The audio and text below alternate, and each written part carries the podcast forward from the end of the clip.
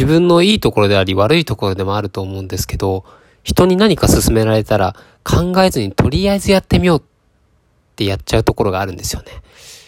まあいいとこ、うん、すぐ行動するっていう点ではすごくいいと思うんですけど、結構ね、失敗することも多くて、まあ、例えば最近だったら先輩からこの本面白いから読んでみろよって、買ってみろよって言われて、何も考えずに Amazon でその場で買って、で、届いて、開けてみて、もう5ページ読んで面白くないからもういいや、メルカリで売ろう、みたいな。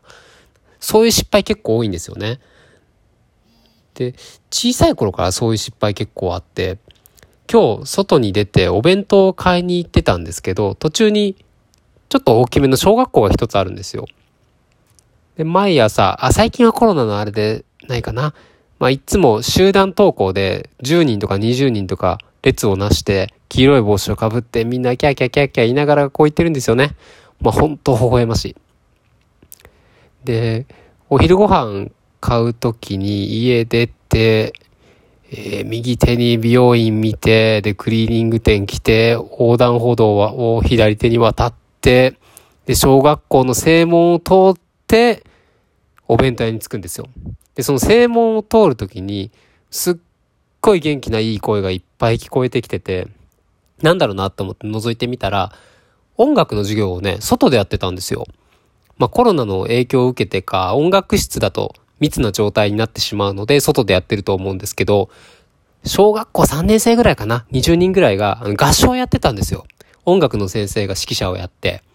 ですっごい元気でしたね。何歌ってるかちょっとわかんなかったんですけど、いや、僕が小学校の時はあの、Believe とか、Believe しか覚えてないな、あの、I believe in future みたいなやつしか覚えてないけど、まあなんかすごい歌ってていいなと思って、で、音楽の先生も、もうすっごい大きい声で、はい、声出して体動かしてああ、よくできてるみたいな。すごい熱血な音楽の先生で、ああ、いいなーって思って、なんか懐かしい気持ちになったんですよ。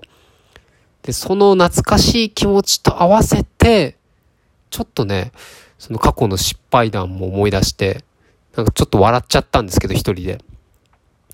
僕もその小学校3年生ぐらいの時に、音楽の宿題、次の音楽の授業までに、リコーダーで鳥の鳴き声を練習してきて、みんなの前で披露してくださいっていう宿題があったんですよ。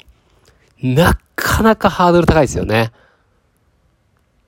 だって、教室、クラス30人ぐらいいる中で、一人ずつ、鳥の鳴き声をリコーダーでピーピーピーピーやるっていう、めちゃくちゃ緊張しますよ。リコーダーって別にそんな上手くなかったし。して、だからどの鳥をやればいいかわかんないし、鳥選んだとしてもそれをどうやって表現したらいいのかわかんないっていうので、悩んだなあれは。まず家帰ってお母さんに相談したんですよね。ちっちゃかったし。でそれでお母さんからのアドバイスが、この鳥やってみろっていう、なんて言ったと思います？大体ね、あの、ウグイスとか、カッコウとかだと思うんですよ。あとカラスとか。じゃなくて、ヒバリっていう鳥をやれって。ヒバリですよ、ヒバリ。いやもう、何それって言ったのめっちゃ覚えてますもん。そのヒバリっていう鳥やったら特徴あるし。いや、まずそのヒバリ知らないし、特徴あるのも知らないし、みたいな。で、まあちっちゃい頃からね、言われたらとりあえずやるっていう性格なんで分かったって言って、じゃあ引っ張りに決定ってなって。でそっからね、全然練習しなかったんですよ、僕。いやあれバカやな。一週間あったのに全然練習しなくて、ひばりの鳴き声も聞かずに 授業に臨んだんですよ。そうそうそう。僕がね、出席番号真ん中ぐらいだったので、まあ、10人、15人目ぐらいの演技だったんですよ。もう演技。で、聞いてたらみんなね、ウグイスとかカッコウなんですよ。みんな、ほー、コケキョみたいな。カッコウカッコウみたいな。あとカラスとかね、カーカーみたいな。大体みんなその辺で、どうしようと思って。いや、僕リコーダー得意だったら、まあ、その、ウグイスの方コケキョとかすぐ真似できると思うんですけど、得意じゃないんでどうやってやったらいいかわかんないし、だからみんながカラスとかカッコとかウグイスとかやってるってことはみんなその鳴き声がどんな鳴き声か知ってるので、それを知らない僕がやって間違ったら逆に恥ずかしいんですよね。みんなできてるのにできてないから。そういう状態なんで、もう僕はね、もうひばりで行くしかなかったんですよ。なぜなら、ヒバリっていう鳥なんてみんな絶対知らないし、多分やったところで、誰も、なんて言うんだろう、あれ似てねえじゃんってならないから、むしろ、あれすごいねってなるんじゃないかって思って、じゃあ次、ほにゃららくんお願いします。何の鳥ですかって。僕はヒバリをやりますって言って。ポッカーンでしたね。ヒバリをやりますって言った瞬間。もうそれやりきりましたよ、僕はもう。もうとりあえず、なんだかな。なんかの、ドと、ドとファとかを、ピーピーピーピーっていうのを、もう10秒ぐらい。あの10秒も永遠に感じましたね。ほんと永遠に感じた。ほんと長かったな、あれ。全く練習してないし、ひばりの鳴き声も聞いてないし、っていう状態でひばりをやるっていうみんなの前で。最悪でしたよ。まあ、全員ポカーンとしてて、先生も、ああ、ああ、ありがとう、みたいな。いやあれ恥ずかしかったな、本で、で、この話しようって思った時に、ちょっとひばりの鳴き声ってどんな鳴き声なんだろうって思って、調べてみたんですよ。ならフリーの音源があったんで、ちょっと流しますけど、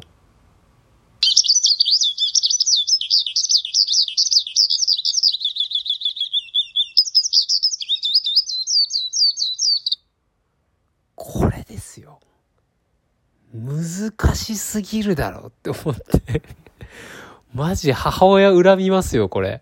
これ、特徴は確かにむっちゃあるけど、めちゃくちゃ難しい。まず音に法則がない。カラスとか、ウグイスだったら、カラスか、か、ウグイス、報告企業。カッコだったら、カッコ、カッコ。法則あるけど、今のひばり、ビービー、ビービービービー、ビービービービービービー。めちゃくちゃ綺麗な鳴き声なんですけど、法則がないし、音全然毎回違うし、いや、まあ、絶対音感の人が聞いたら多分この音ってわかるんでしょうけど、もう全然だなと、なんだよこれ。ほんと恨みましたね。この20年以上経った今になって。